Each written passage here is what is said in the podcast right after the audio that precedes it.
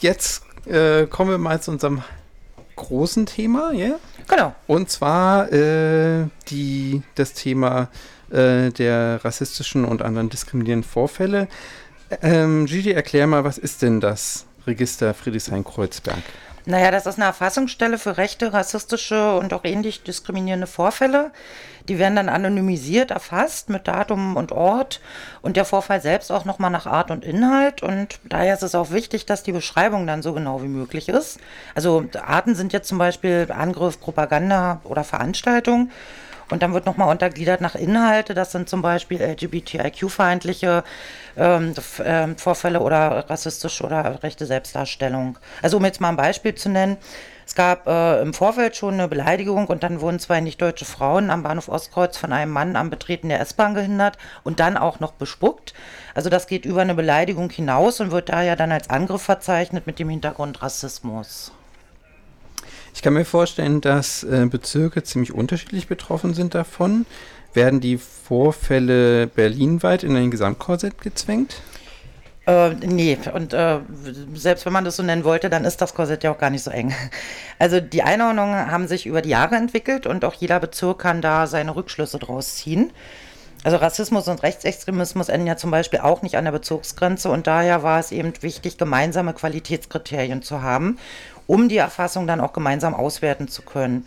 Da finden sich dann alle Bezirke wieder. Wir besprechen das auch gemeinsam und finden dann immer Lösungen. Also so entstanden jüngst zum Beispiel auch die Kategorien Internet und Berlinweit. Und uns ist auch wichtig, äh, wir arbeiten noch transparent. Also es gibt Einzelfälle, wo Rückschlüsse auf Personen auch im anonymisierten Zustand möglich sind und die werden dann nur als Zahl erfasst, aber nicht in der öffentlichen Chronik dargestellt. Das hat dann auch was mit Opferschutz zu tun. Wir müssen ja auch die Leute schützen, die da betroffen sind. Vielleicht aber auch nochmal zum Thema Transparenz. Ähm, es gibt zum Beispiel eine Statistik, die viele Statistiken in sich zusammenfasst. Und dort werden auch Straftaten mit rechtsextremistisch motivierten Hintergrund aufgeführt. Und das ist jetzt aber ein bisschen schwierig, weil man weiß nicht, wie und warum wurde welches Kriterium festgelegt, was findet sich da überhaupt wieder oder unter welcher Maßgabe hat vielleicht auch der Auftraggeber eine Statistik erstellen lassen. Also ähm, da finden sich zum Beispiel unter Nötigung und Bedrohung bundesweit 451 Fälle für 2016. Also ich meine, das kann nicht sein. Denn allein in Berlin haben die Register und Reachout schon 349 Fälle erfasst.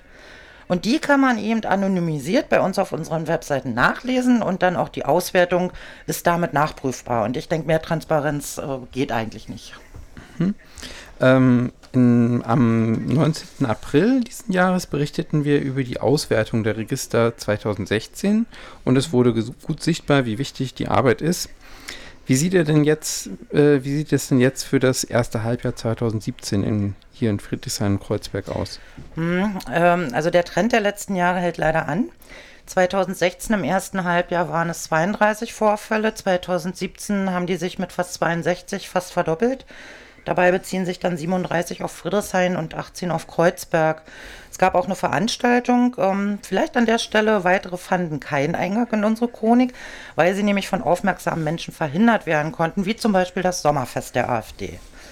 Dann hatten wir 14 Angriffe auf Personen leider, 10 in Friedrichshain und 4 in Kreuzberg. Die waren überwiegend LGBTIQ-feindlich äh, oder rassistisch motiviert. Und auch hier hat sich die Zahl fast verdoppelt, denn 2016 waren es 8.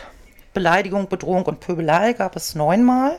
Hier ist erfreulicherweise ein Rückgang zu verzeichnen, denn im Vorjahr wurden elf Vorfälle bekannt. Und Propaganda hatte schon immer einen hohen Anteil. Im Vorhalbjahr waren es zehn Vorfälle.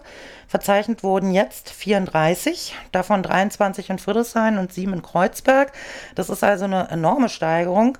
Und es ist auch fast alles dabei. Also rechte Verschwörungstheorien, Verharmlosung des NS, Rassismus, da vorwiegend antimuslimisch, rechte Selbstdarstellung und ähm, auch Antisemitismus.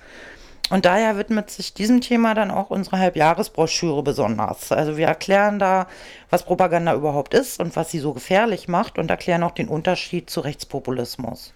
Und außerdem haben wir anhand ausgewählter Vorfälle auch weitere Erläuterungen für euch, äh, um die rechte Szene ein bisschen besser zu verstehen. Die Broschüre selbst ist gerade noch im Druck, aber ihr findet schon als PDF unter Berlin, berliner-register.de und dann Friedrichshain-Kreuzberg. Da gibt es dann auch eine Zusammenfassung über die AfD im Bezirk. Das Spektrum reicht dir von, ich sag jetzt mal so, ja, Bezirk geht mir am Arsch vorbei, äh, wirklich bis hin zu einer Morddrohung am Rande einer Ausschusssitzung. Also alles dabei. Und außerdem stehen im Netz dann auch nochmal die Kontaktdaten und natürlich die Chroniken. Die Gesamtberliner Registerseite gibt es ja noch nicht so lange, daher findet ihr da unter Kontakt auch den Link zur Registerseite Kreuzheim, wo ihr alles seit 2009 auch nochmal nachlesen könnt, wie auch zum Beispiel aktuelle Infos, Termine oder Veranstaltungen.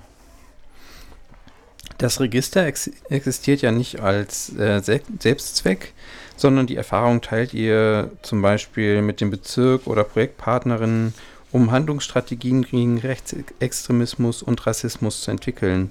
Was ist dazu notwendig? Ja, also das Register selber hat ja keine Augen und Ohren und ist daher also zwingend auf Meldung angewiesen. Und es kann nur das in der Chronik erfasst und ausgewertet werden, was ihm bekannt wird. Also auch wenn es immer eine Dunkelziffer geben wird, versucht das Register äh, auf jeden Fall Licht ins Dunkel zu bringen.